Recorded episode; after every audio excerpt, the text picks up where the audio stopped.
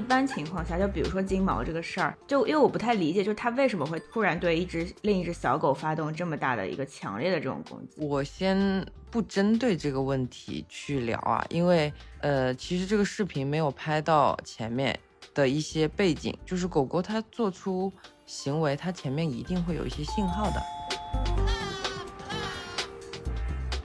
就很怕有的主人上来就说啊，没事，我家狗不咬人的，我家狗不咬狗的，从来没咬过。这样子的话术，我一听到我就觉得很危险，我要远离这个主人。他根本就不知道他的狗就是有能力做什么事情。对对对，我我我也遇到过好多，就是说没有我的狗不会，然后咔就一口。然后有家长跟我说，我们狗上过学的，就是结果我一看是上过学，学那个我们叫小学套装，呃。学会拜拜、坐、打滚儿，就是那种表演的小学套装。他学的是那些。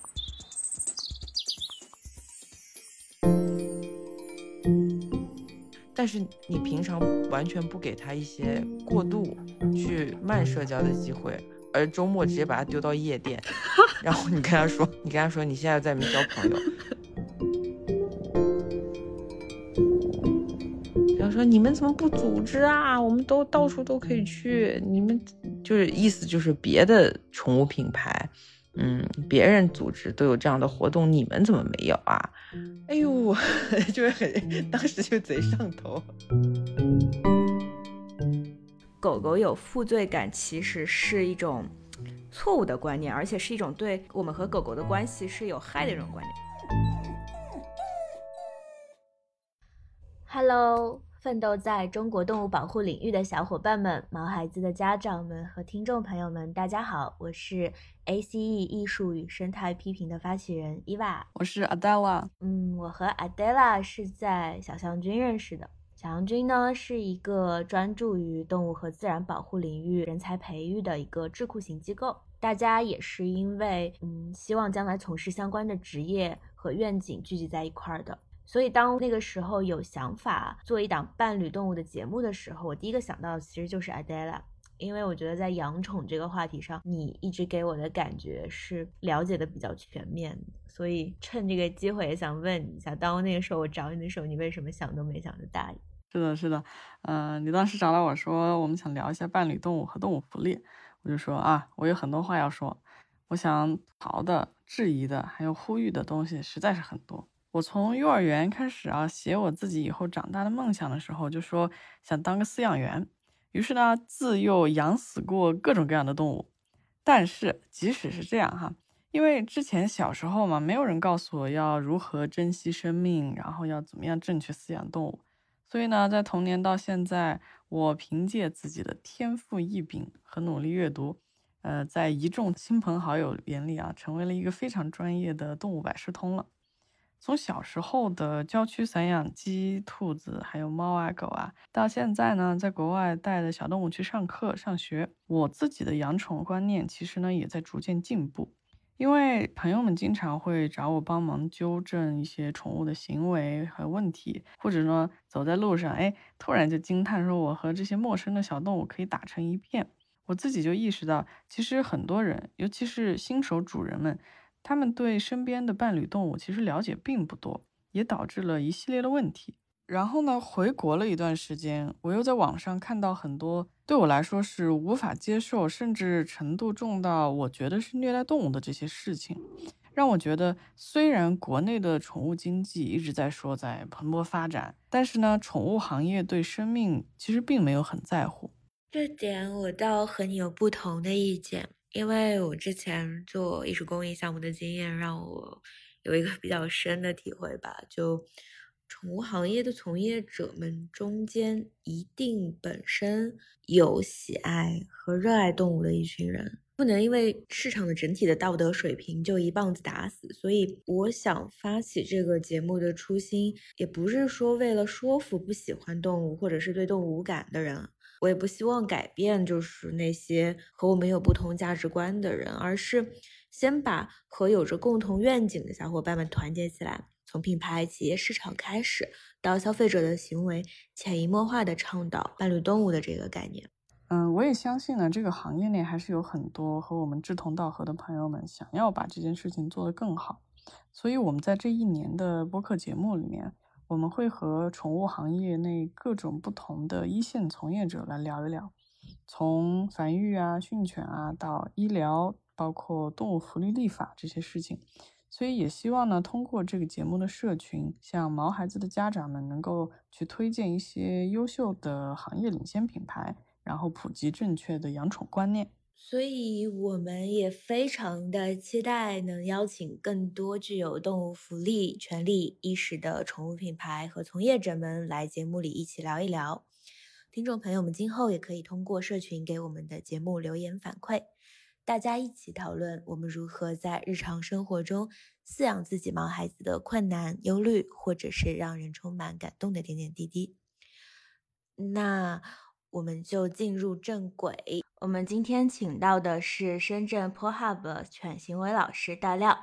大亮，Hello，非常高兴你能来到我们的节目。Hello，Hello，大家好，我是大亮。然后呢，我有两只小狗，一个是。萨摩叫 Lazy，一个是法斗叫小泰，然后今天他们两个也是陪伴在我们身边，跟我们一起录节目。如果听众朋友们之后听到他们的呼噜声，小呼噜声，因为我们之前跟大亮也沟通了一来一回，也沟通很很久，所以还是想先跟听众朋友们介绍一下大亮，包括说大亮是作为一个犬行为老师，你是怎么接触到犬行为的？就是我的本职专业以及我后面做的工作，嗯，其实跨行还蛮多的。我有做过金融，有做过门店运营，然后还有刚刚刚说的建筑啊、设计啊这些方面。但是狗呢，其实一直是贯穿的，因为我上学的时候就养，开就上学的时候就开始养的狗，所以，呃。对狗狗的这些生理啊、心理一直是比较关注，但没有开始说认真学。因为我的狗从小吧就没什么大问题，因为我我尤其是现在从事了犬行为行业，我能发现你跟家长说。要学习这件事情，其实，在狗狗它没有发生一些困扰家长问题的时候，大家是没有这个学习意识的。其实我自己也是，包括我们周边好多犬行为老师，嗯，大家都说啊，你是老师，你的狗狗肯定很厉害吧，很乖吧？其实并没有，就我们都是因为狗狗当时行为可能发生了很大的转变，然后我们就为了去改变这个现状才开始学的。嗯，那我的狗也一样。就当时是法斗被一只阿拉斯加咬了之后，它的整个行为发生了非常大的变化，开始社交上出问题，开始怕人，呃，也开始连泰迪都 有点驱赶的意识。然后后来我当时在上海嘛，就找到了 IC 和 Major，真的蛮幸运。然后开始了我的犬行为之路。最开始也是学习，但是后来就慢慢发现，学的越多，你不仅仅是说能改善自己，还想帮助到更多的养宠家庭，所以就走进了这个行业。对，狗咬狗，狗咬人，都是我们在生活中经常发生的人犬共处的问题，也是犬行为中非常重要的一部分。就是我们养宠人怎么让自己的宠物适应人类主导的这个城市环境，然后又如何在我们的日常生活中和狗狗相处啊，甚至能够让自己的狗狗和别的狗狗更好的相处。我们的社会城市空间应该有一个怎么样的规划和设计？才算得上是真正的宠物友好，而不是一种营销噱头。这些都是我们想在这期的节目里和大亮一起聊一聊的。对我很赞同啊！现在就是一个乱炖一锅粥，然后鱼龙混杂的情况。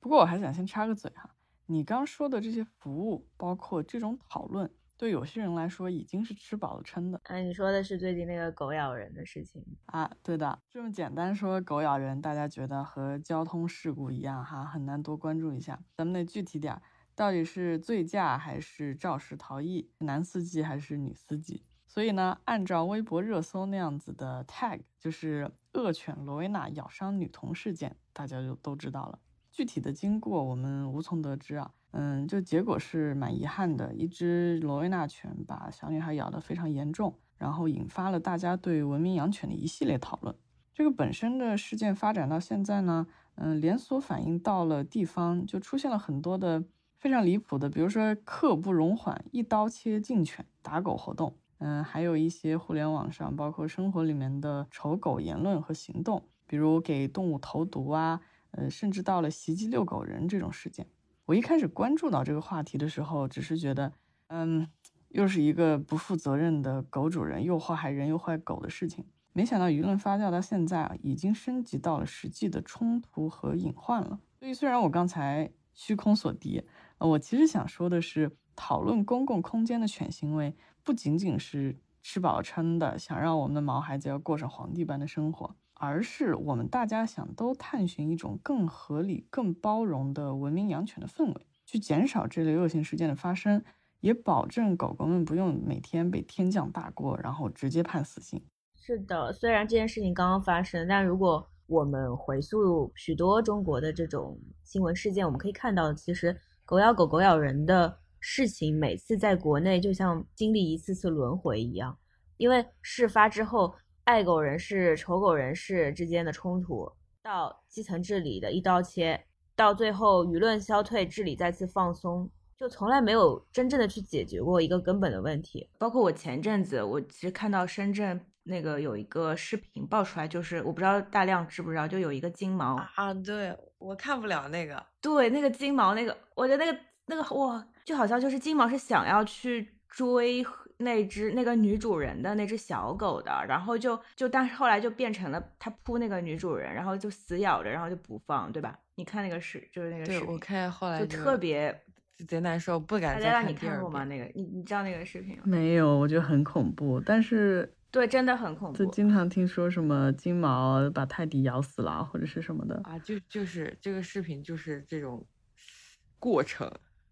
很血腥，嗯，很害怕。对，然后这样的事情当然不能说每天都在上演，就觉得就是狗狗它潜在的那种攻击其他狗的这个行为还是比较普遍的，所以我觉得就是很多。人和家长也会担，包括我自己。我去，我刚养伊莱的时候，有只柯基就跑过来，然后就特别胆小。然后那个主人就跟我说，他被那只狗就。我觉得对于家长来说，其实还蛮会害怕自己的小孩儿、毛孩子，他他会遭受一些这样的一些问题。所以我们也想，就是请大量在这个嗯犬行为的这个角度想想，就是跟我们是不是能够分享一下就。一般情况下，就比如说金毛这个事儿，就因为我不太理解，就是它为什么会突然对一只另一只小狗发动这么大的一个强烈的这种攻击。我先不针对这个问题去聊啊，因为呃，其实这个视频没有拍到前面的一些背景，就是狗狗它做出行为，它前面一定会有一些信号的，但是这个视频没有拍到，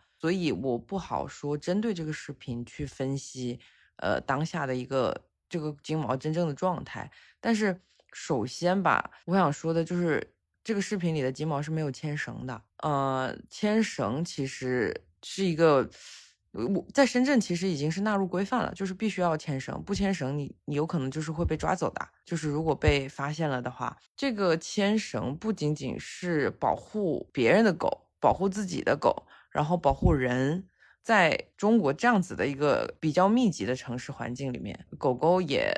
普遍说不一定是上过学的，不像说国外都有从小的幼犬教育啊、礼仪课啊这些。然后还有我也见过很多呃大型犬是老人在养，阿拉斯加是老头老太。然后前段时间见到一个成年的德牧是怀孕的女女生在带。就是这些，其实大家没有注意的是一个风险管控，我感觉前期的呃安全问题大家都没有在看重，所以会引发很多这样子的在社会层面被讨论的很严重的这种冲突，就很怕有的主人上来就说啊没事，我家狗不咬人的，我家狗不咬狗的，从来没咬过。这样子的话术，我一听到我就觉得很危险，我要远离这个主人。他根本就不知道他的狗就是有能力做什么事情。对对对，我我我也遇到过好多，就是说没有我的狗不会，然后咔就一口。然后有家长跟我说，我们狗上过学的，就是结果我一看是上过学，学那个我们叫小学套装，呃，学会拜拜、坐、打滚儿，就是那种表演的小学套装。他学的是那些，但是真正。正的城市社会当中的礼仪，还有沟通，就家长能不能控制好，能不能管控好狗狗的行为，这些都没有关系。但是上过学，结果咔就是一口，哎呀，就是头贼疼。就嗯。就感觉其实很多主人他是不知道狗狗的正常社交行为到底是什么样，对他并不是说他不懂看狗，我看到你我闻你屁股然后就完事儿了。感觉比如说很多人都觉得啊这个柴犬又容易应激啦，金毛就啊看到金毛就觉得啊金毛就天天新闻上面又是咬这个狗那个狗又是怎么样，或者说在外面遇到其他人的狗就会直接把自己的狗拽走，就不让他们去社交。但是这些其实就是。大家不够了解犬行为，对，直接一棒子打死了。对对对，我就要么就是我完全不管控，要么就是我直接一棒子打死，消除所有可能会发生的一切可能，也消除了狗狗的快乐社交时光。要不然就是我们见过有很多家长觉得说我的狗需要社交，但是周内就是在上班时间，可能都不遛狗，完全不遛，就在家解决大小便，然后周末呢？就带到狗聚、狗群。我经常给家长形容一个比较拟人化的讲法，就是你需要一个内向的小孩儿，他慢慢的走到外向，但是你平常完全不给他一些过度去慢社交的机会，而周末直接把他丢到夜店，然后你跟他说，你跟他说你现在在里面交朋友，就是 很过分。什么魔鬼呀？这是这种的行为，就是刚才我举的这种。拟人化的极端例子，所以才会出现一些你说心理，大家觉得心理问题的狗狗啊，社交不行的狗狗，呃，有攻击性的狗狗，这些都是没有正确的认知吧。所以我可以理解，就假设我们判断，嗯，那件比较夸张的金毛咬小狗的那个事儿，就它可能有很多可能性，比如说它可能金毛之前的主人他没有。很充分的遛放，嗯，我我觉得会有的，就是他在对社会的认知上，可能就是他缺少了六，缺少了对社会的认知，啊，也有可能它不一定是最开始就针对这只小狗或者这个主人，可能是受到了边上的一点什么刺激，它应激反应冲过去的，但也有可能是它真的就是像大家认为的那样，它要去咬小狗，就是各种原因都会。有，因为但没有看到，就没有我们没有做背景调研，或者是没有看到这个视频前面的一些，呃，信号的话，不好主就是这么直接的说，具体就是什么原因导致了这些攻击。我其实这儿我家附近其实有个很好的案例，因为深圳呢，确实大部分的公园是明确规定不能狗狗进入的，但深圳呢也是当时开放了。全国第一个，呃，专属狗的公园，在几年前专门建立了一个，就在我我专门选了这样的一个地方去租房住啊。然后这一片区域，它虽然有专属的狗公园是可以狗狗进的，但其他的公园，就这一片的公园，社区公园也都可以狗狗进入，但是你需要牵绳，就是它没有明确的呃立牌子说狗狗不能进，其他区域的。呃，像我们福田、南山的有很多，就明确的写着宠物不能进入。然后我发现一个非常有趣的现象，就是在这个这一片区域，就能给狗进公园的这片区域的人以及小孩儿，他们的行为都让我觉得就是很惊讶，就他们对狗的那个熟悉程度，以及对狗主人的礼貌程度。跟其他区域是不一样的，因为我平常见到的，就像你们刚刚说的，人家，嗯，小朋友，然后家就是家长看到牵着小朋友过来，然后看见你有狗，立马都会说，啊，这狗咬人啊，不要靠近啊，然后把小朋友拽走，或者是尖叫之类的。但是这个区域，我当时看到就一群小朋友冲过来到我的狗面前，然后他没有开始主动伸手摸，会问你。呃，姐姐，请问这个狗狗可以摸吗？然后我当时就惊呆了，一群哦，然后他说可以，然后他们居然蹲下，就是小朋友也蹲下，然后跟狗开始互动，就非常礼貌的，不会是那种尖叫，在狗旁边跑，然后拿着什么东西丢狗，就是这一片的人和小朋，就是大人和小朋友，他们非常自然。我我当时住在这一片的时候，我就哇哦，它确实这个现象跟我在其他地方遇到的都完全不一样。我们家狗是大白熊，就是藏獒那个级别的。有小孩就在上海哦，在上海的中环以外、外环以内啊，某地，呃，就带着我们家狗在外面遛。我们家狗那个时候已经十二岁了，其实已经就是很老了。然后有一个小男孩就嗖的一下冲过来，然后要拍我们家狗头。我就说那个小孩，那个你你要是喜欢狗的话，你要先征求别人的同意呀。你不能，你上来就这样，他会觉得你要攻击他，然后万一他把你的手咬掉了怎么办呀？就你可以看出那个小朋友他是很好奇，他想玩，但是他没有一个正确的，他不知道怎么样去表达我想友好的跟你玩的这么一个这么一个态度。如果我们家狗是一个比较护主，然后觉得那个小孩有威胁的话。就是我还来不及反应，那个小孩就已经被咬掉手了，然后到时候还会来怪我。就是还是回到我们今天的话题嘛，就是说这个公共空间它它确实会有非常多的人宠冲突的一个隐患。这个冲突不一定是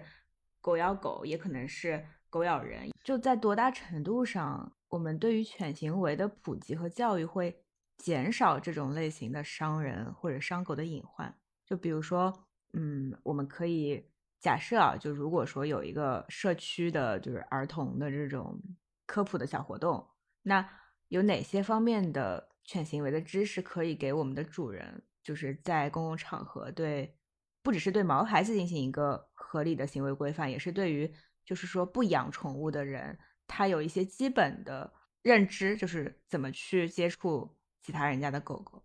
我我最近其实也在做这样子的。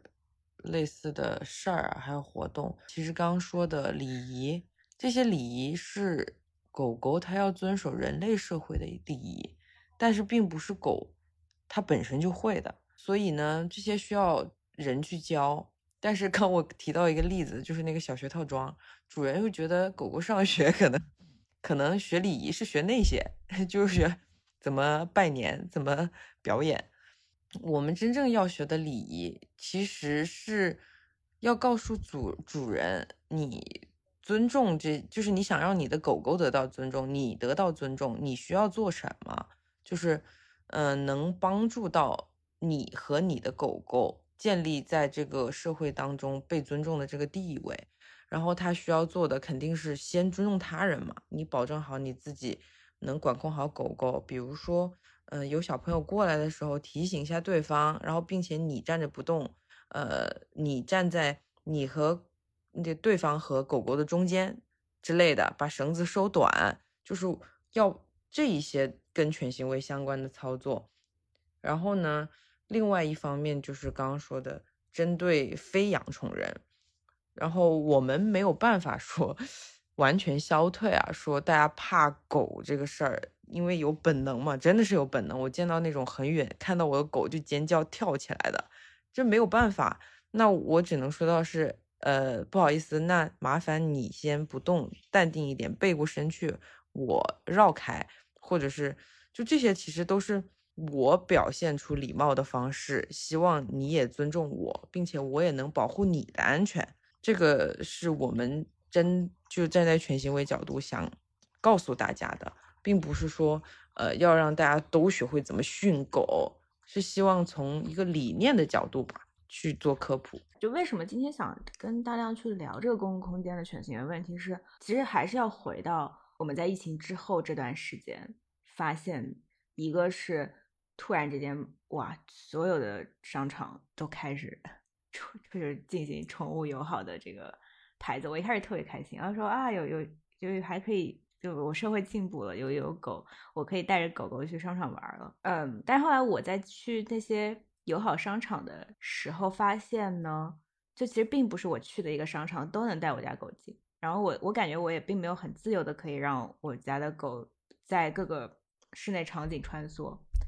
然后这是一个细节。然后第二个细节是我又发现，至少我在南京生活的这段时间，城市内部的大型的公共的绿地。很多时候都是挂着禁止狗狗进入的这个牌子，甚至我们家长群里面经常，比如说在一个城市绿地去聚会，然后你就说，哎，今天大家不要去，因为有什么检查的人要来了，什么什么什么什么，就是有一种突然有一种割裂感，就嗯，原来不是应该狗是应该在一个大自然的一个地方，应该是他们的活动空间。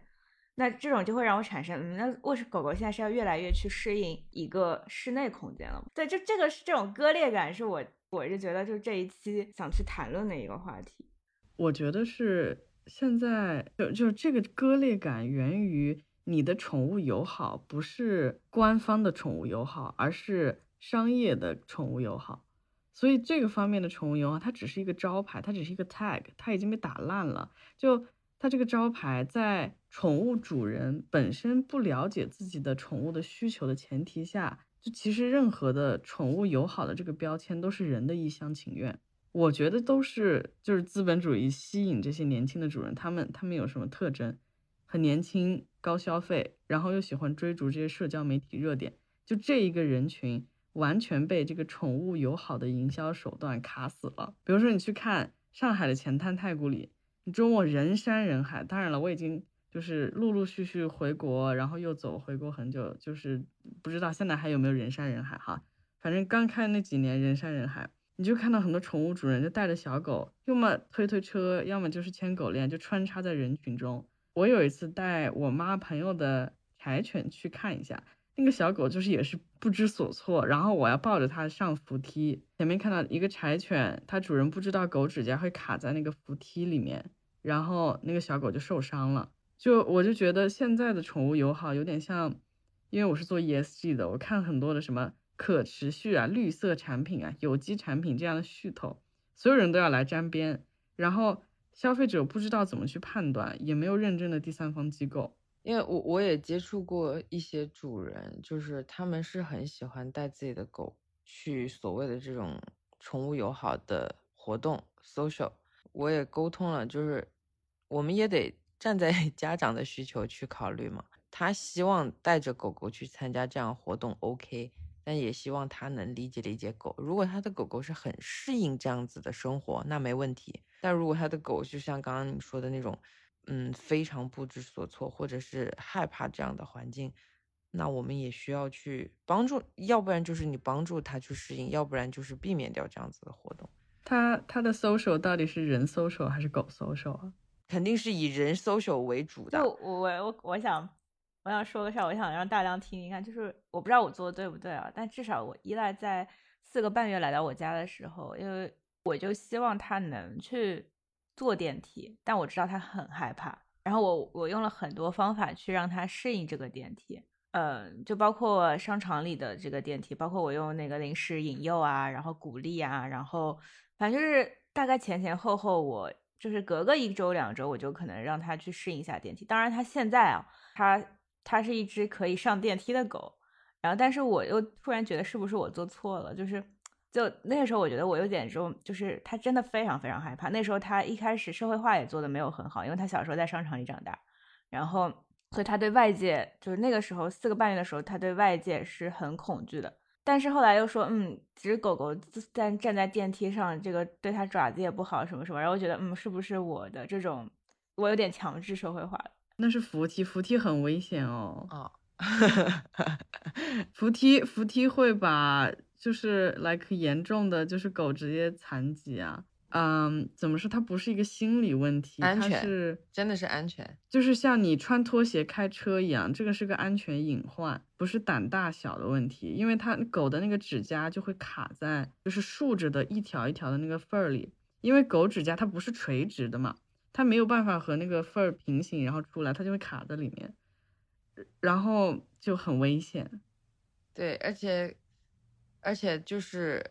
那个扶梯，它台阶其实是有一定的，呃，宽度、长宽的。你不是所有的狗狗都能说直接站在一格上面，它一般都是上面一格，下面一格，就它的大小跟它那个台阶的呃面积是不太一样的，所以也会有这种安全隐患。但我我我一般出门遇到这种有扶梯的，我其实都会去找直梯。嗯，然后带着狗狗去。如果实在是找不到的，我会扛上去。啊，有有我的狗狗有一只 OK，有一只它怕，就是远远看到这个呢，它就因为这东西真的很可怕，对狗来说会动，而且还会自动的动，然后一直滚动。它上去了之后感觉不对，然后就要弹下来。但呃，首先肯定是安全问题，先不说怕不怕，然后怎么样去脱敏这些事情，就安全。我觉得所有都要保证的是安全，但他现在能做了，我我觉得这个你得感谢感谢你的狗，它非常信任你，它能克服这样子的恐惧，而而且它它运气也蛮好的。所以之后呢，建议还是它就算不怕了，你现在觉得它能做了，但不一定是不怕，他有可能就是在强压着自己的一些恐惧。但是如果在这个电梯，他压着恐惧在乘坐电梯的过程中突发一些什么情况，他没有办法的去处理好的，建议直梯。但扛着也有一种危险，就是有一些狗狗它可能它在怀里不太安分的，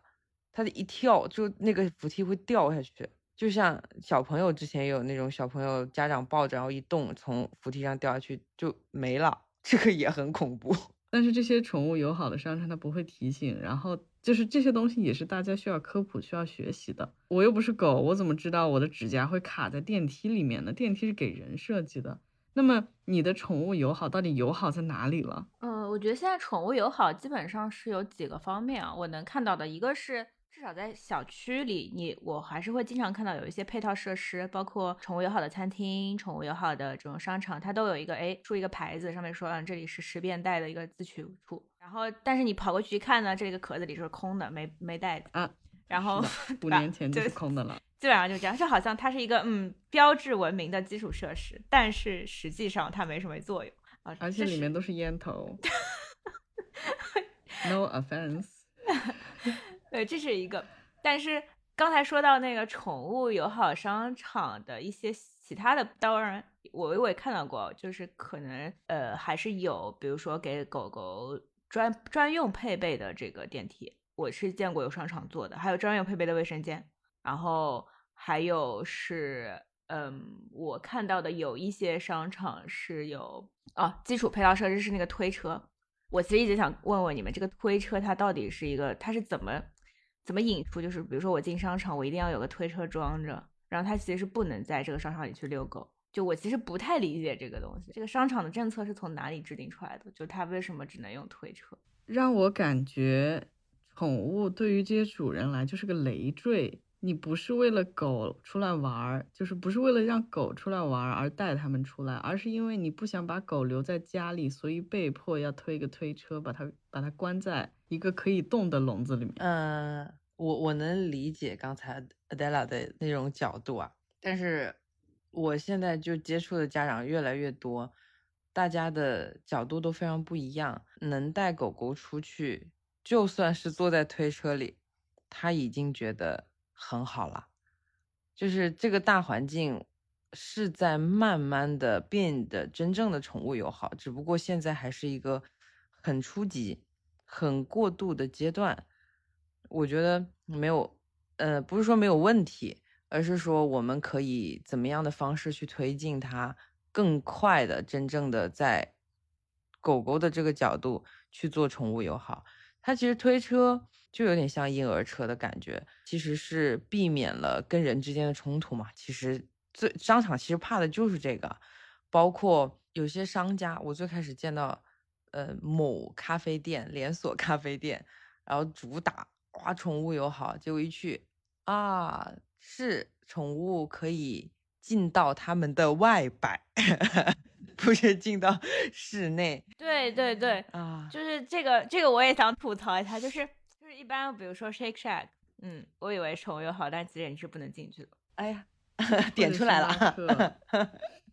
他会专门开 哦，对不起，哦，sorry，某品牌好了，某咖啡店，太古里外面就是这样一个吸烟区那么大小的一个地方，是个狗狗社交的区域，然后我就在里面见过从大白熊到雪纳瑞。吉娃娃各种系列的狗挤在那里，然后和穿着非常中产、很很年轻的主人们一起社交。对我，我真的觉得，就是其实养狗人蛮卑微的，就是这样子的环境。哦，然后还会有小朋友就是要挤进来摸狗狗。我们真正觉得要从狗视角去出发的话，会觉得这个哇，真非常不可思议。但是在养狗人的角度来看，哇，我能至少能有这么小一块地方，我已经很知足了。包括有车车带出去，我也觉得很 OK 了。我我我不要求那么高，所以在我看来，嗯，每一个阶段它都有不同的表现吧。可能到十年 或者二十年之后，我们可能这个理想中的宠物友好可以在国内实现，但是目前已经其实比十年前要好很多了吧，只能这样安慰自己。我和阿黛拉之前也聊过一个事儿，就是嗯带狗狗去看电影，然后我们 我们这对我发过个帖子，就是这个这这个事儿。然后好像下面喷你说的是忠犬八公啊？对对对，我当时这个事儿出来的时候，我的反应呢就是，哎，又是一个营销活动，就没有想太多。嗯，我说那你们做就做吧。因为我我最开始对他们的感觉还是挺好的，因为看呃我周边有朋友他们在找这个呃演员狗狗的时候，前期就做了很多的调研，并且前期有说什么菜刀的声音太大会影响狗狗，那我们就假切，小细节其实都挺好的。那这个营销，哎呀，就可能不是他们团队做的吧？我我因为我周边有做流浪狗救助的朋友，他们说。在几年前选角的时候就有找到他们，也做了很多的调研，然后沟通啊，了解，他们都非常喜欢这个导演团队。嗯，我我但没想到后期出来是这样的。我本来我本来没炸的，我看到这种事儿就是哎又来了。但后面让我一下子爆点去喷的是，哎呦我们的群，我们有很多社群。就开始出来了这样子的，就说你们怎么不组织啊？我们都到处都可以去，你们就是意思就是别的宠物品牌，嗯，别人组织都有这样的活动，你们怎么没有啊？然后我们就很很礼貌的婉拒啊，就是讲了一些这些，嗯，站在狗狗角度可能不是特别好呀，密闭的环境啊，对狗狗来说可能是压力啊，嗯，还是这样的科普，但有家长就是。非常不理解，还把别人做活动的那种报名发到我们的群里，叫我拉住我们群里的客人说：“哎，跟一起去，组织一起去。”哇，我一下子就，哎呦，就是很，当时就贼上头。好，那我可能就是这群家长里的其中之一。我会觉得，嗯，我我一开始看到这个活动，我第一反应我也觉得，哇，好，可以带狗狗看电影哎，好，感觉好，应该是很开心的一件事情，因为我觉得，嗯。又是一去到一个我想去的公共空间，但是我还可以带着我很喜欢的小狗一起去看电影，那为什么不行呢？我其实没有想，嗯，我其实很担心的一个点啊，我我不是说这些家长说他发到我们群里去邀约，或者他们怎么样不理解，因为我们已经做了一些行为的科普，就是站在狗的角度，这毕竟是一个人类场景，你说狗会看电影吗？他就算会看一些视频画面，但也不是这个人类的电影。这个东西是做给人看的。还有人说狗会哭呢，看了那个哭了，我我都哭了。我就我就觉得很卑微的是，这些家长很好骗，这种营销手段就把大家骗得好开心。我担心的是这个，就是家长没有他自己的判断而跟风。《忠犬八公》在上映的这段时间里，像济南、重庆、南京、上海、杭州都展开了各种带狗狗一起看电影的活动。然后我也看到有一些影院甚至还对大小狗进行分区、分场次，你知道吗？就有一边是小狗场，然后另一边是大狗场。就我真的看到，我就哇！然后。但后来还有一部分人，还甚至还还还那个准备尿不湿。还有一种呢，就情况就是大家大包场，一百多只狗在一个 一个剧院里一起看。我实在要插一句嘴，问题是你在狗那个角度看那个影，就是前排的座椅是会挡住的。你除非把狗抱在怀里，就是压着你的狗头看，那你又会挡住后面的观众。但我还是想问啊，就是那这个密闭空间为什么对狗狗来说它不是一个好的空间？这电影院，因为一般不是说狗在一个相对密闭的环境，它其实是可以比较好、比较舒适的。嗯，就喜欢这种专注的求知欲啊！这个问题 绕了半天还是绕回来了。狗狗偏灰暗一点的空间其实是比较好，因为光线强的刺激对他们来说，嗯，可能会造成一点点呃敏感啊之类的。但是这个密闭空间呢，就不是这样的说法了。刚刚说的航空箱，这个是偏密闭的空间，有顶的，对狗来说是安全。那为什么？外面的就又不 OK 呢？那首先航空箱还有包括居家环境，这是一个他熟悉的地方。嗯，他这样子的有屋顶的，然后环境灰暗的，可以带来给他安全感。但是呢，你在一个室外的环境，这是就是非非家里的地方，首先空气是不对的，然后密闭呢带来的空气不流通带来的，他没有办法逃窜，他就是。等于他遇到了一个紧急的情况，他不太好选择路线去逃跑，因为狗狗是一个它很好，它需要去避免冲突的一个物种。它们不是说我我就喜欢打架的，它们其实是会选择路线逃跑。但是在密闭的空间里，这就是一个对于它们来说很不利的因素。然后再加上，呃，电影院的声音其实是为了给人提供一种立体音效，它会。有回响，但是狗狗呢，它在这种回响当中，它可能不能分辨说这个声音是从哪儿来的，那也会造成一些不安全感，尤其是一些很敏感的狗狗，就比如我的狗，它害怕打雷，跟它，但它一点都不怕，比如说电视机里放出来的声音，那是因为打雷从天上传来的，不知道从哪个方向来的莫名的巨大的声音，会让它有恐惧。其实电影院。我觉得也有这样子的感觉，那种立体回声、左右碰撞、上下都有，就是狗快会，它在这样的一个地方，它不知道它如如何去应对。大部分的，大部分的狗狗是这样子的。然后再加上我刚说的空气不流通，很多陌生的人，很多陌生的狗，你还要坐在这种人类的座椅上不能动之类的，还不能叫，这些都对他们来说是很大很大的压力。不知道是社会学还是心理学的那个九宫格里面有一个叫混乱秩序，我我觉得这就是混乱秩序的体现。你在一个离谱的事件中，你居然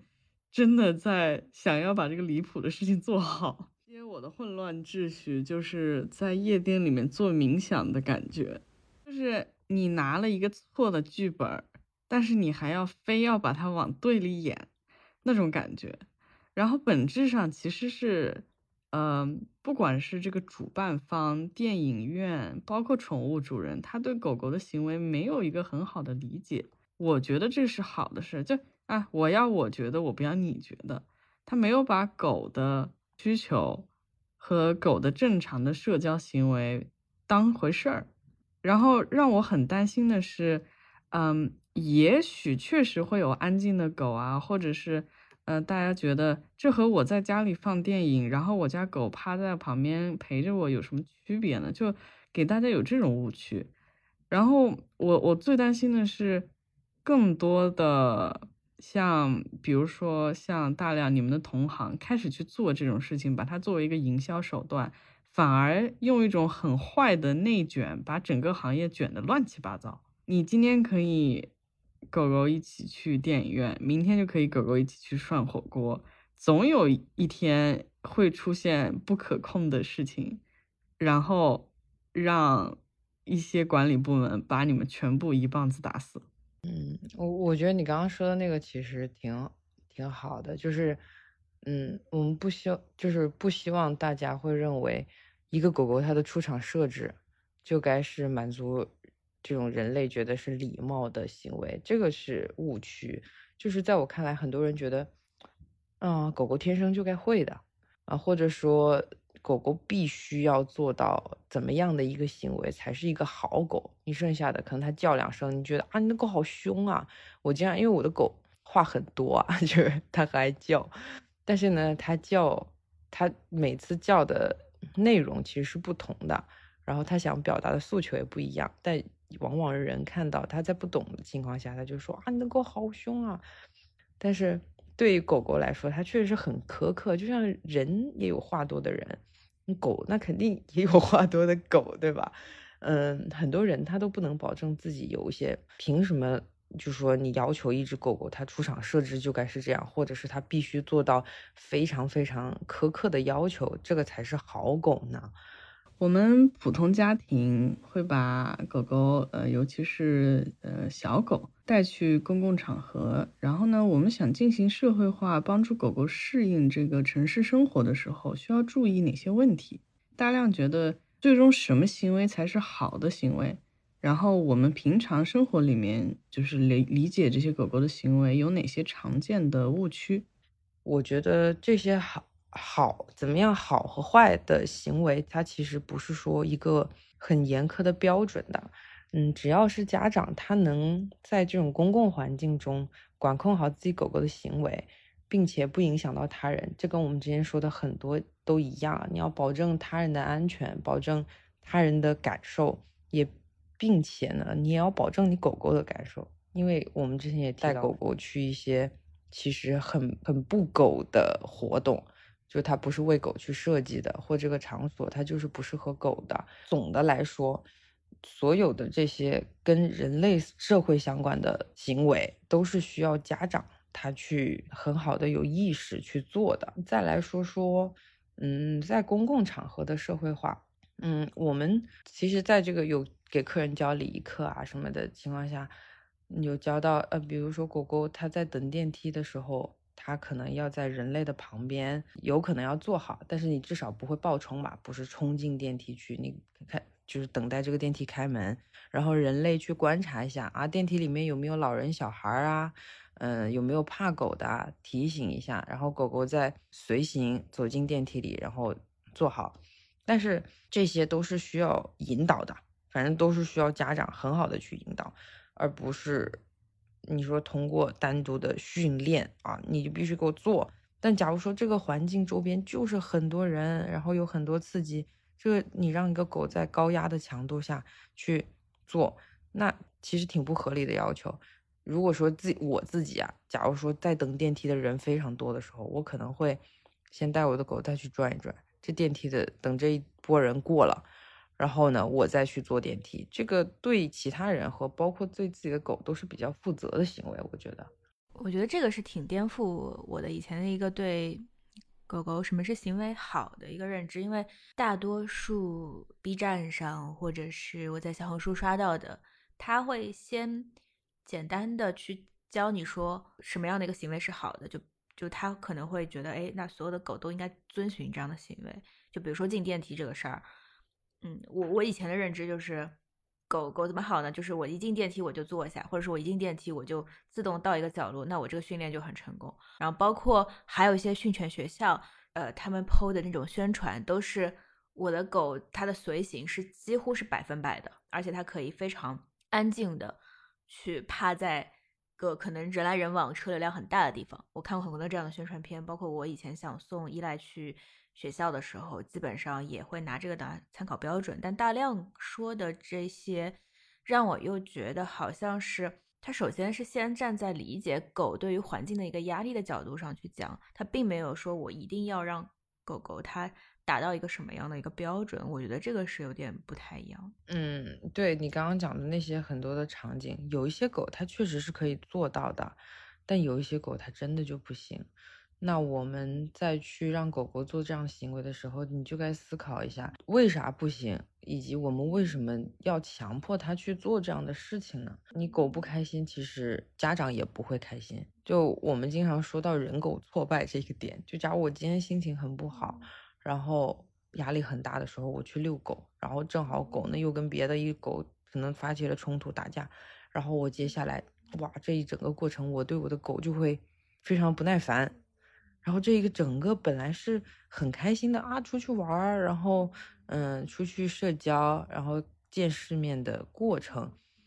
你就会变得很痛苦。所以这不是单方面的说我要要求狗做到什么，而是其实也要多看看和多理解一下狗，它当下想做什么，它适不适合做这样的行为。其实这是一个双方的、相互的，就不是说单方面的要求狗一定要遵循什么样的规则。对，是的，就是我觉得也要注意的是，嗯，没有一个。完全的满分狗狗的模板，你更多的是需要了解狗狗自己的性格，它自己的想法，然后呢，根据你的生活方式，人类社会的生活方式，让它更好的去融入到我们的生活里来，而不是说我一定要所有的狗都像满分的军犬、警犬一样。其实我们也看到，就是一方面是心态上面的转变，还有一方面呢，就是训练方法上面，我们也看到国内外有很多的训犬的方法，还有训犬学校，大家有各自的流派哈。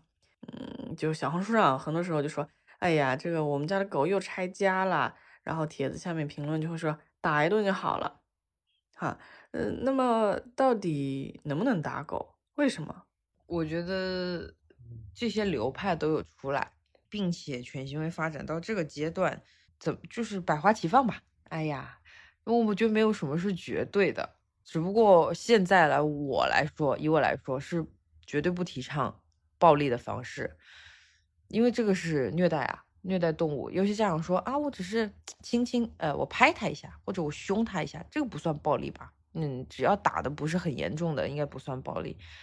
嗯，但我怎么说呢？先不说这个。暴力或者是打狗有没有效果？因为肯定是有，就是你你们是有见到有效果的才会放上台面来。但是呢，首先这会破坏人狗关系。你打了之后，他对你这个手或者是对你拿起来的工具都是一个惧怕的行为。你其实我我之前也打过狗啊，这是肯定的。小时候养的时候都不懂，然后都是为网上的方法。那就是你说说什么拿瓶子砸地面吓他，他就不会 干这个事情了。然后啊，你就这么做，或者是他尿错地方了，你要抓他过去摁着头闻那个尿，说你不能尿在那儿。No，学了，然后呢没有用，而且他怕你，他可能看着你走过去的时候，他就开始躲。你就会发现，这我我自己肯定就会反思这个事儿到底对吗？但很多人他可能就没有这个概念，他就觉得啊。狗怕我，那就有用。我要建立权威，呃，它怕，它就不敢做这个事儿了。但其实并不是的，它对你失去信任了之后，你跟它的沟通，接着就会出问题，并且呢，你可能想让它不做的这个行为，它在你不在的时候会做，或者是它换另外一种方式做。我经常跟家长举例的就是，嗯，狗在家上厕所，呃，拉粑粑，然后你去打它，或者把头摁过去。这个狗呢，它接下来它在你面前是不拉了，它有可能你不在的时候拉，或者是它拉在你看不见的地方，甚至是它把这个屎去吃掉。为什么呢？就是狗狗你过了这么长时间去惩罚它，它是不理解的。就本身对于时间线这个来说啊，它是不理解的。他只会觉得你打他或者你生气跟这个屎有关联，那我就让这个屎消失，我让你看不见，然后你就不会凶我了。然后再来说一下那个呃很暴力的情况，就有些狗狗看到家长会直接失禁，就不说有没有效，就看到家长走过来，或者是他眼神一不对，就直接失禁，或者是甚至之后引发的攻击行为，都这都是破坏人狗关系的，所以。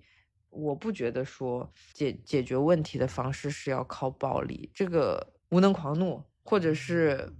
你用你人这么庞大的身躯去压制一个狗，其实是一个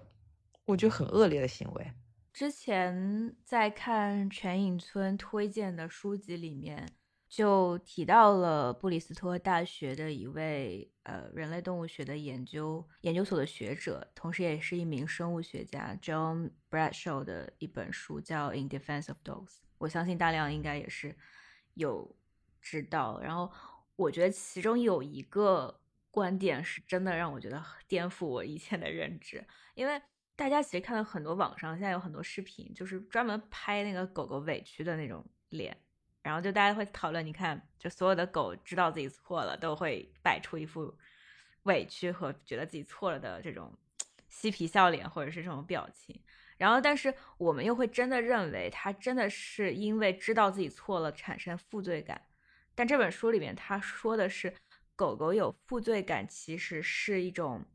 错误的观念，而且是一种对我们和人、我们和狗狗的关系是有害的一种观念。这个是完全颠覆我认知的。就我以前就真的觉得是狗是知道自己负罪感。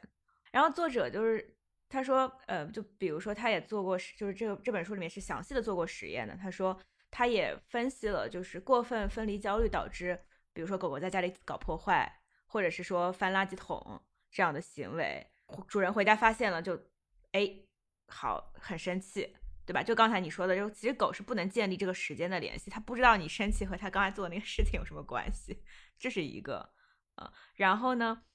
但是他只知道你回来之后你会打他，然后就开始就更容易再继续家里搞破坏，然后形成一种恶性的循环。然后这种行为是怎么产生的呢？然后他说的是这样：是狗狗发现某些时候主人回家，主人惩罚我；有些时候主人回家，主人不惩罚我。但我又发现呢，只要我做出示好和臣服的某种行为，我就能减轻惩罚的力度。所以我渐渐认识到，主人回家。等于生气，接下来等于惩罚。于是我开始焦虑，为了让这个焦虑快点走，尽快和主人和解，所以我就自动习得了那些示好和臣服能派上用场的反应。然后做出来的时候，宠物回家，呃，主人回家不生气，爱抚我，那我也继续做臣服和这种反应。对于狗来说，我主人回家这件事情是琢磨不定的。但他他的焦虑就产生，有时候开心，有时候生气，有时候打我，有时候爱我。然后那这种矛盾的感觉，为了让这种焦虑尽快驱散掉，那最好我都去做这种臣服和示好的行为。所以就是他说，我们对狗的情感能力首先产生了一个误解，用人的这种眼光先看待，好像觉得哦，狗是因为它知道自己做了一件主人让自己不开心的事情，但其实不是的。然后这个是我我觉得挺让我震撼的一个就是观点。对我我刚刚一直在强调，就是不要以拟人化的方式去看待，嗯，宠物的行为，就是就是这样的一个角度。你可以以拟人化的表达去聊天儿，但是你看待这个行为的时候，一定要以狗的视角。包括二胎家庭哈，就是呃家里来了一只新的小狗，然后主人就会说。你怎么不谦让一下呀？我很窒息啊！就是很很多时候，我们把，嗯，甚至这个都不仅仅是这这个不不不不算是完全的拟人化，这个是你东亚家庭化，一些儒家思维。哎，我觉得我觉得这个我太有共鸣了，因为就之前我不是帮我朋友就是养过一段时间一只柴犬嘛，你还记得吗？对，我之前发发过来过，然后。就是我当时就是他和我家猫相处的时候，我就觉得他特别自私，自私，我觉得我我要好好教育你一下，怎么做一只不自私的狗。对你看，就是我我当时真的这么想的，我觉得。哎，为什么我拿出一个垫子，猫要睡，你还不让它睡，你还咬那只猫？我觉得你这是一个不乖的小孩，你不懂得谦让。然后只要它，它开始赶那个猫走，我就把这个垫子给抽走。这个其实和我小时候我爷爷津津乐道的一个例子哈，就是他小时候带我出去玩，我可能三四岁吧，然后呢有一个小朋友就叫我爷爷爷爷，就是跟他说话嘛，然后我就很生气，我说你的爷爷在那边，这是我的爷爷。然后我爷爷津津乐道这个事情，他觉得啊，我这个小孩蛮有气魄的哈，就是跟他很亲。但是这其实你现在去了解儿童心理学，你会发现，呃，这段年龄段其实是刚好小孩从这个幼儿他在建立一个什么是我的东西，什么是别人的东西的这么一个概念。他不是说自私，他也不是说真的就是本来就是坏。你在。建立这个观念的时候，你成年人就会把这些，嗯，谦让了、礼仪呀、道德呀，去去放到小朋友身上，放到小狗身上。这个其实就是你本身不了解他们，所以你才会想要去把这些东西套到套到他们身上，就是他们自己还没有准备好。其实，而且对于狗的这个这个这个方面来说，就是人和狗就是不一样嘛。对，尤尤其尤其，我这可以讲一个有点专业，但是可以辅助理解的词，就是狗狗其实有 RHP 这个概念，就有点像刚才大家说，嗯，这个时期的小朋友他是要在建立什么是我的，就是这个 RHP 全名是 Resource Holding Potential，它指的是资源的保有的潜能，就保有资源，它其实这个根据狗狗的不同的生理阶段，它是有不同的呃变化的。就假设一个很明显的，嗯，假如说母犬，它在生生理期或者是怀怀孕啊这个阶段，它的这个值会非常非常的高，因为呢，激素分泌让它要有这样子的潜力去，嗯，保有资源来去哺育后代，所以它这个阶段不仅是敏感，它有可能开始会护资源，嗯，周边有就是有人啊。去靠近它的窝，或者是靠近它的食物，是或者是假有有有的猫不有的狗狗会母犬会假孕啊，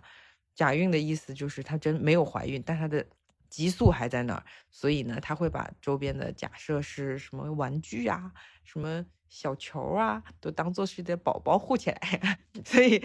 就在这个例子呢，就是讲的狗狗它其实是在不同的生理周期哈，嗯。都不一样的，就这个激素，然后包括它拥有这个资源，比如说食物，就像我刚刚说的解释，它拥有这个资源少的话，它就会更倾向于去保护这个资源。所以，嗯，回到刚才那个角度去说，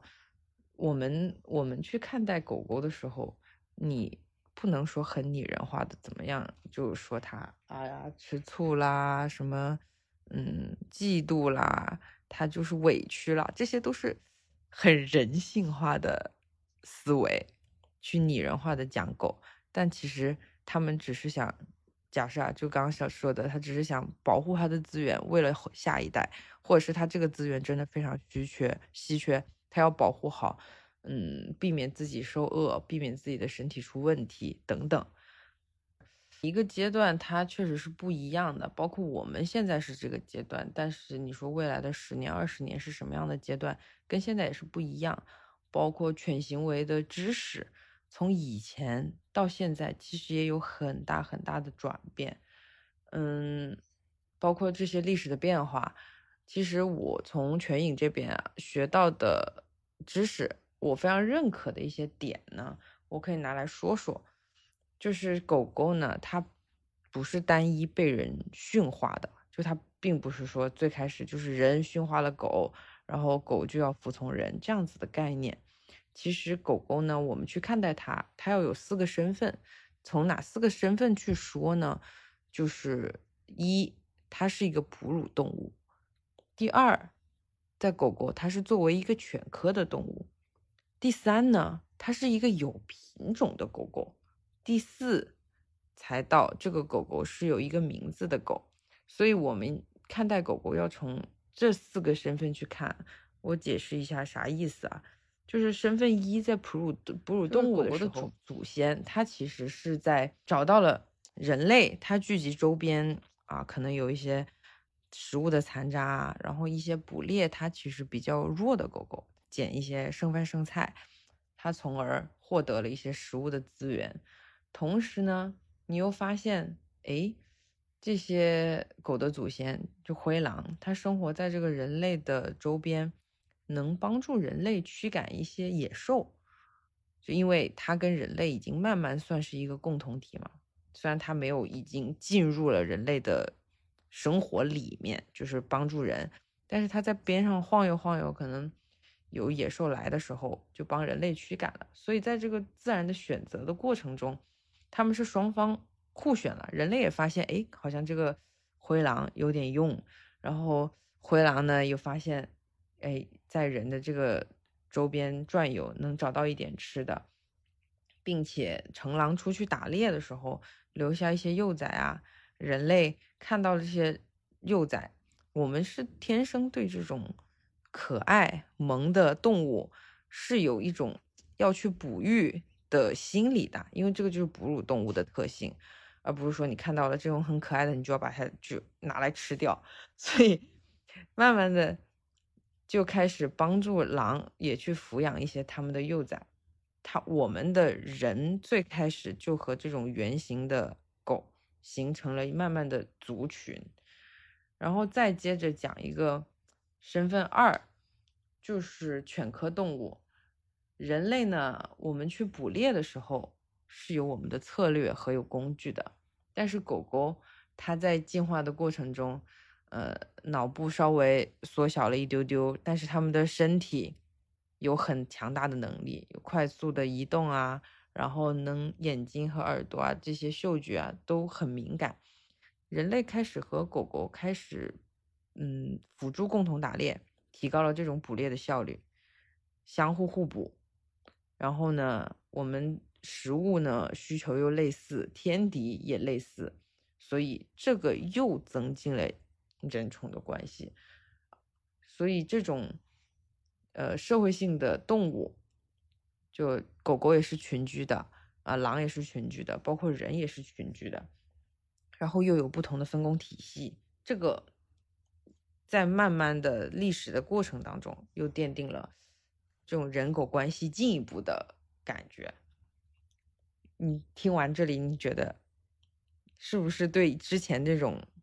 说人驯化狗有有点颠覆？而且我觉得，对于很多听众来说，应该是一个可能会让他们觉得，哎，我以前可能这么想，但我不确定，因为网上都没这么说。嗯，我觉得首先一个是我们要把对于训练的驯服的这种观念慢慢转变成一个，我们首先先要理解狗它作为一个动物，它的行为背后的动机。是吧？然后我们行为它本身，它是一个动物的行为，而不是我们用拟人化的方式去把它强加在一个动物身上，说这是它的行为。呃，我们可能首先先要学习自己认知上的一个改变。你如果不理解狗狗行为背后的动机，那就像我之前的经历，可能也是很多人的经历，就会让这种错误越来越加重，然后导致自己很崩溃。那你和狗狗的关系也会恶化。可能就是最终导致了弃养率的增加，嗯，就比如说我们自己有的时候和人交往，也也会对我们不喜欢的朋友的缺点恼羞成怒。那你如果能想到这一点的话，你可能会理解，那每一只狗它都是不一样的，而不只是一个品种的问题。然后，所以我们刚才说到，就比如说这一系列的行为，再加上在公共空间的行为，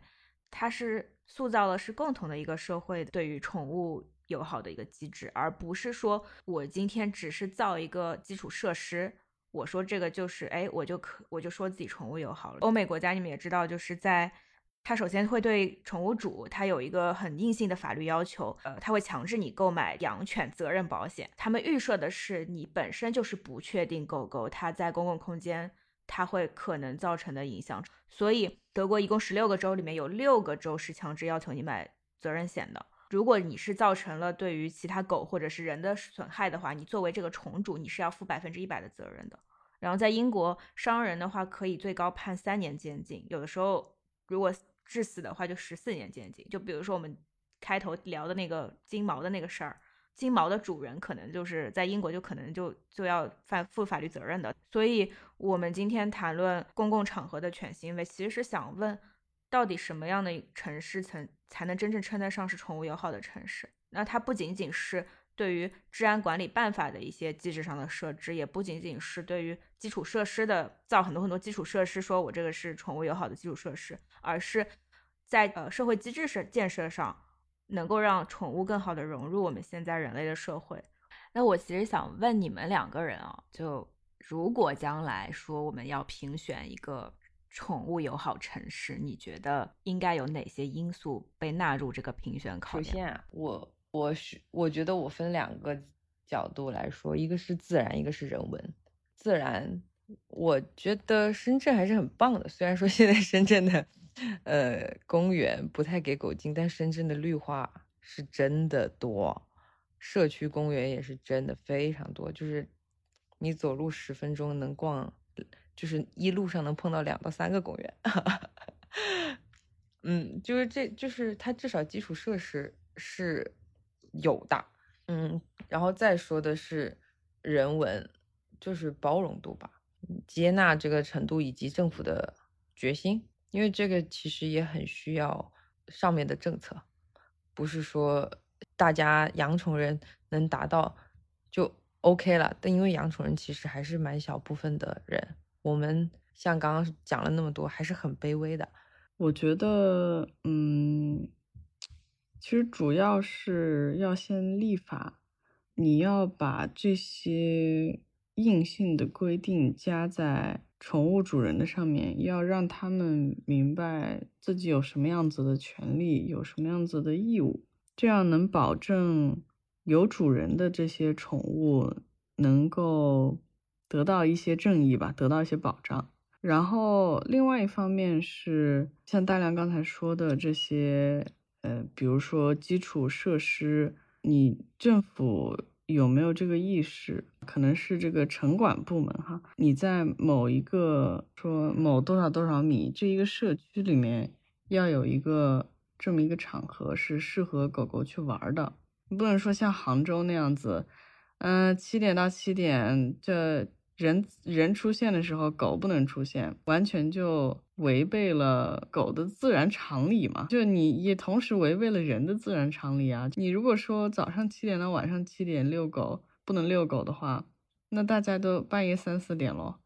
我小红书刚刷到一个说，半夜四点，凌晨四点被困在电梯里，然后两个狗傻呵呵的已经开始睡觉了。有一个评论就说。为什么你凌晨四点在遛狗？就你首先要让呃养狗人生活生活的正常，然后再去讲一些其他的花里胡哨的东西。对，我会发现就是你看刚才大亮也说，你深圳有这么好的基础设施，但是基本上你在治理层面，你就说，哎，我又不能让狗进，狗子去哪里？我狗今天就就去商场了，然后我们不不带狗去草地，我们带狗去商场。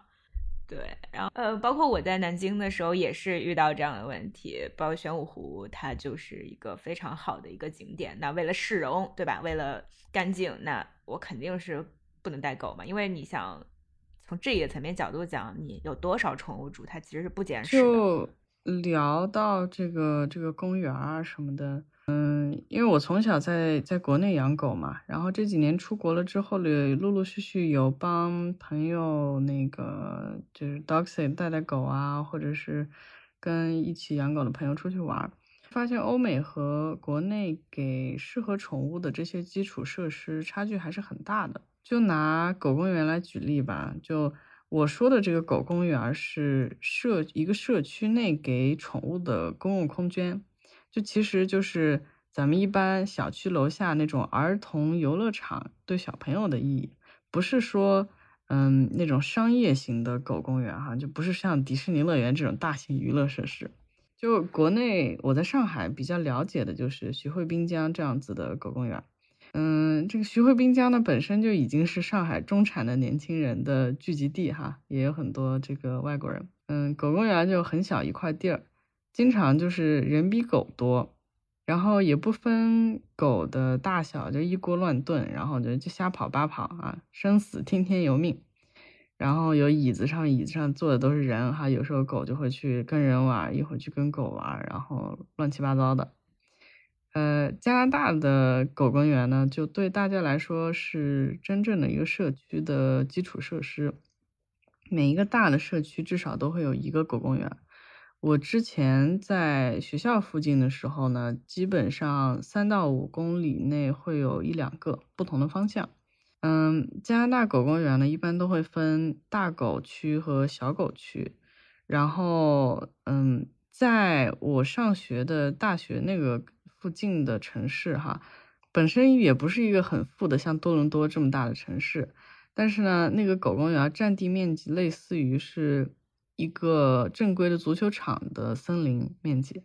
然后有树、有叶子，也还有草坪，就是不同的地貌。然后一般，嗯，他们狗公园就是专门的铁丝网就圈出一块地，然后进围栏的时候呢，有两道锁。你第一道是进到这个小框框里面去，然后呢，它有一个缓冲区，可以让就是公园里的狗先适应这个。嗯，几个新来的小狗，然后也让新来的小狗去去缓一缓，然后去这个方便主人去解开绳子，然后再到这个场地里面去。回来了以后就觉得，其实呃，不管是这个基础设施的提供方哈，嗯，政府啊，还是这个市容管理的这个单位，还是宠物主人，他们对于嗯自己狗狗的需求并不是很了解，就觉得。啊，我我把狗放到一堆都是狗的环境里，好像就差不多了。但是其实你对它基本需求的这个保障怎么样？嗯，比如说一个一个场地放多少狗才是正常的场地？就这种东西大家是没有概念的。而你在一群狗狗社交的时候，有这么多人也站在狗公园里面，我就觉得。蛮离谱的，蛮奇葩的，但是大家好像这个意识还是需要慢慢的培养。这个话题其实，其实我是特别想聊的，因为我非常，我一直非常关注，呃，社会治理这块儿，我非常希望去让整个城市的公共空间，去今天就像比如说，哎，社区它有一个这样的一个空间，就不至于说我最后我我一个城市我我最后都跑到商场里去了，但是我的绿地我空间我又不能给给宠物去用，对吧？然后这个我觉得是一个非常漫长，但是。我觉得是一个非常值得的事情，包括它其实和动物保护的法律也好，它都是一个相辅相成的事情。你这个说的贼像我老板跟我说让我做设计以及让我做运营的时候 拿出来的理论支持。比如我们设计一个新的场地，它要具备什么样的条件、什么样的元素、什么分区，以及这个面积多大是适合容纳多少人的，然后根据这些场地，然后制定我们的运营规则，多少人呃在里面是 OK 的，多少大狗多少小狗，以及适合在里面做什么样的活动，这个就是跑画做的事情，我们要做的非常非常的细致。所以这个像刚讲完就贼像贼像我在工作，我们真的就扯到 Pro Hub 这个空间了。所以想先想先请大家稍微简单的介绍一下 Pro Hub。PoHub 到底是一个什么样的空间？它是一个什么样的社区？我们其实是一个比较多元化的，其实它不能单一的说是一个宠物店或者是一个咖啡店，因为很多客人来说，到底你们这是个啥呀？然后有的人认为，哦，你这里是洗护店。有的人认为说，嗯，你这里是人喝咖啡的吧？大家说的这些都是。然后我们是一个人宠的社区，这是我们自己的定位啊。我们通过各种不同的产品，有人的，有狗狗的，有做咖啡餐饮服务，然后也有社交的活动，然后也有洗护。然后也有教育等等不同的产品组成了这样子的一个人宠社区。我们不单一做人，也不单一做宠，包括刚才你们说的中秋的活动。其实我们当时中秋这个活动出来之前，就已经看到市场上非常非常多的同样的品牌，就是宠物品牌啊，做中秋活动，全部都跟我们的内容差不太多，就是。比如说月饼的 DIY 啊，嗯，还有一些什么试吃啊，还有一些市集摆摊儿等等，我觉得形式都是大差不差。但是我们有一个点非常不一样的是，我们的核心是人和宠都要参与。嗯，有我们有个口号啊，叫 Be Doggy，意思呢是让狗做狗。怎么做？让让它去回归天性，让它能做自己想做的事情。并且人也要 be doggy，能像狗狗一样学习，狗狗快乐简单的生活。所以呢，我们通过这样的方式去植入我们的产品，包括那个活动，我们做的丰荣食堂，它不仅仅是月饼的 DIY，它里边有狗狗自选材料的游戏，包括有一些狗狗喂食礼仪的教学，还有一些猜灯谜。猜灯谜的内容是用犬行为的知识，让家长去了解更多的狗狗的心理，所以这些都是我们 p o h a 在做的事情。我们这一群人，我觉得也很幸运，就找到了一群能真正为狗去很努力的做事儿的小伙伴。大家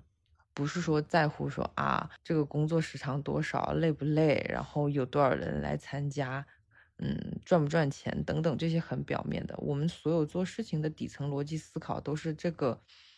对狗友不友善，嗯，这个对人 O 不 OK？嗯，这个是我很简单的一个小小的介绍。我虽然没有去过 POHUB 在深圳的店哈，但是在消费平台调研的时候呢，还有视频号里面看过这些店面的陈设，印象蛮深刻的。就 POHUB 门店有很棒的两方面，我觉得，一是就是真正宠物友好，是根据犬行为和社交需求打造的空间。比如说有给小狗可以适应它们躲避，就是比如说刚来到这边，嗯，如果有一些社恐的狗狗，可以有在椅子下面的隐蔽空间，让它们先适应一下。还有呢，就是帮助狗狗建立信心的这种高处观察的区域，嗯，还有比如说狗狗水碗的设置啊，或者是停狗场哈，你可以椅子旁边可以就是挂狗链的这个暂停、暂时呃拴一下狗的这些设施。嗯，第二方面呢是宠物主人友好，就是在店里可以看到许多犬行为的科普，还有一些养狗误区的纠正的那种小海报，嗯，还有就是提醒大家如何跟陌生狗狗友好的互动，如何去呃给小狗打招呼这些东西，嗯。所以我觉得这个是，就是我很多年在国内的宠物店看到的比较，嗯，比较新颖，而且非常关注，嗯，宠物和宠物主人需求的这样子的一个。就是，其实我们这些设计在三年前，它是一个非常超前的东西。但是在今年，你能发现有很多可能跟我们长得很像的店铺开始出现了。但我们有一个点是我一定要保证的，就是我的运营、我的服务，它一定是要让家长和狗狗感受到不一样的。就像你刚刚说的，我们会做很大量的。基础服务培训和全行为知识培训，就是你作为一个店员，你不仅仅是说开关门这么简单，你要懂得跟狗狗怎么打招呼，你要懂得利用我们的空间去，就像刚刚说的，啊，利用这个空间去引导主人带自己的狗狗建立自信，呃，或者是给他一些安全避让的空间，甚至是呃，狗狗在这可能发生了一些冲突，我们要怎么样引导主人接下来跟狗狗的沟通吧。这些都是需要我们做大量的操操，就是培训、操作等等，就是我平常很累的原因。包括我们的零售啊、选品，也不单单是说啊什么好卖、什么好看就卖什么，它都是对狗狗有不同的意义的。我其实原来对宠物洗护这个点，就我没有从从事这个嗯宠物行业的时候，我觉得洗护。它可能确实是家长的基础需求，但是呢，在整体的这个行业，大家专业的部分就在于剪毛啊，剪得多好看，美容，嗯，多专业，拿了多少的证等等。但是没有想到的是，嗯，我学习了这些犬行为，并且进入了宠物行业之后，能发现哦，洗澡这个事儿。它不仅仅说对狗狗是一个很大的压力，因为它们从来就以前在户外，在原始生活中哪有洗就是沐浴露、洗澡和吹风这个事情？所以说，我们不仅是要在心理上面，呃，让狗狗很好的能适应这个环境，我们还要照顾到它们的皮毛健康。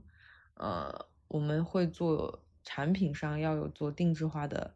调理就有点像人类的头皮护理，而不是你单独的随便买个洗发水就洗头。你可能跟这个狗狗的皮肤状态啊，然后你就根据不同的产品去调配，然后让它达到一个很好的呃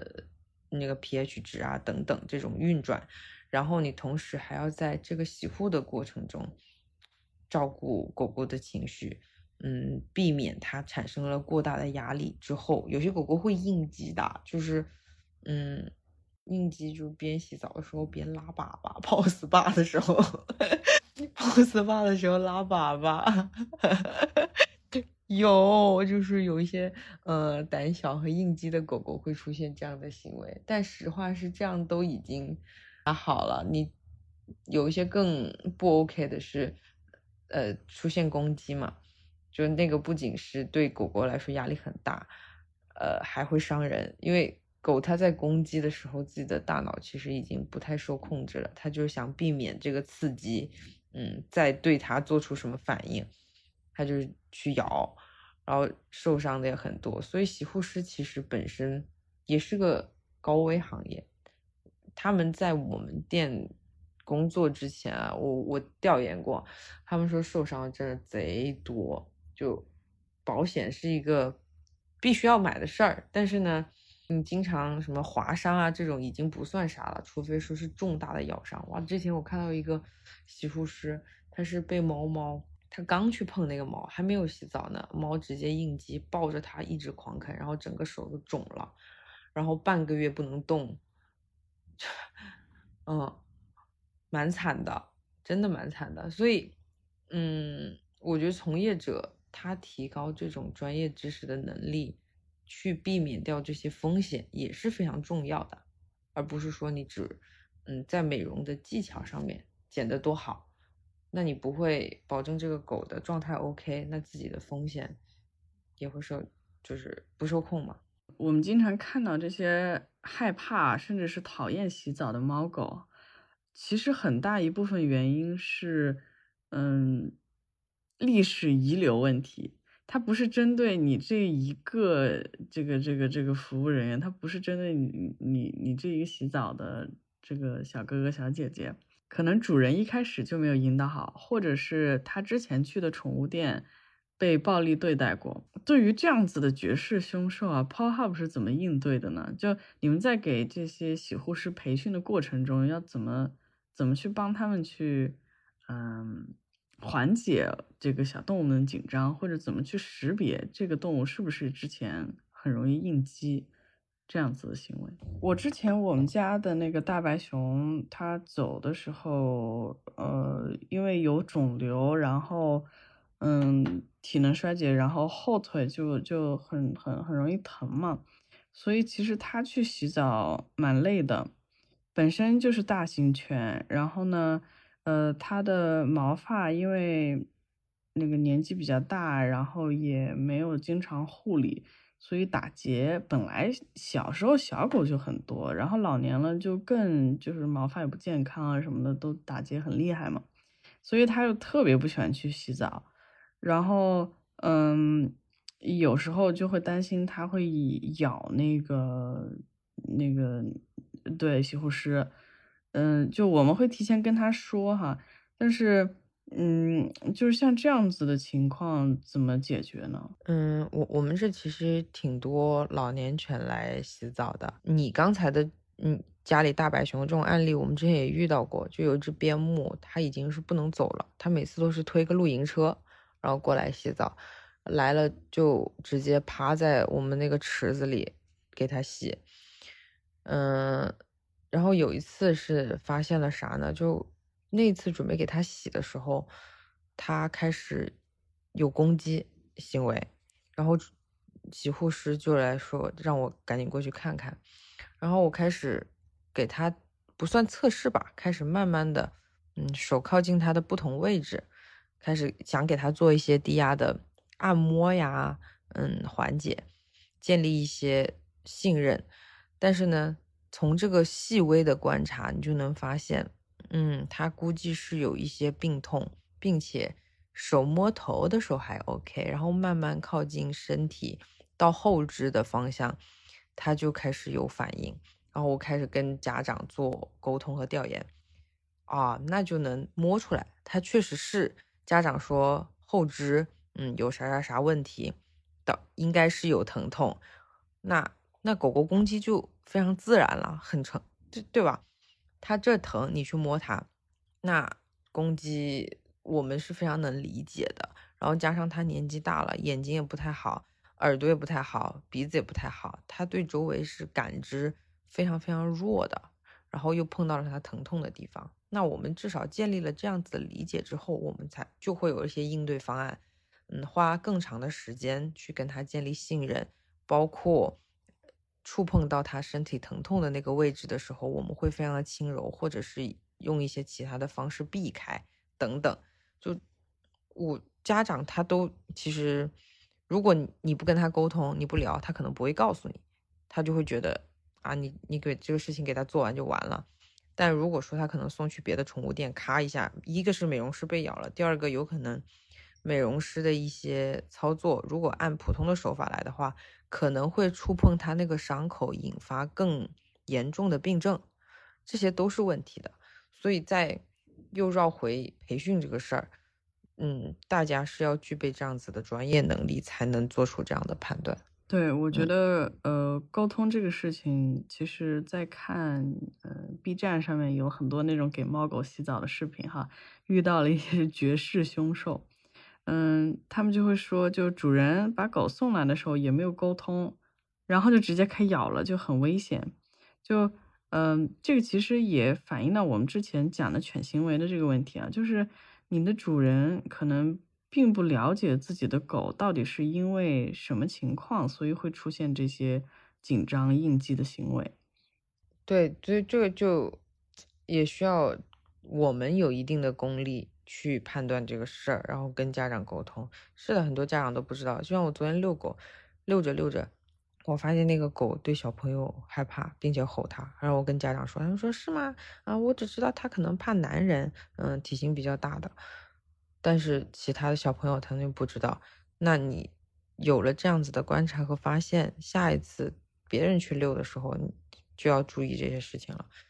这些都是我觉得宠物行业的从业人员基础都要具备的能力和素质吧。大亮，那你觉得自己的下一个目标是什么？其实我两年多前，嗯，真正下决心踏入宠物行业，到现在。我觉得没有没有从事很久吧，但是对我来说是一个我知道了自己有这份优势去从事这样子的工作，因为我的刚也有讲耐心啊、爱心啊、共情力啊，包括沟通能力等等，但是我也能发现自己还是有非常非常多的不足的地方。所以，如果想在为狗狗提供好的福祉，为动物福利在做贡献，能提升人宠家庭的这种亲密度关系，这个方向去做的话，我还需要很多的学习，非常非常多的学习和实践吧，我感觉。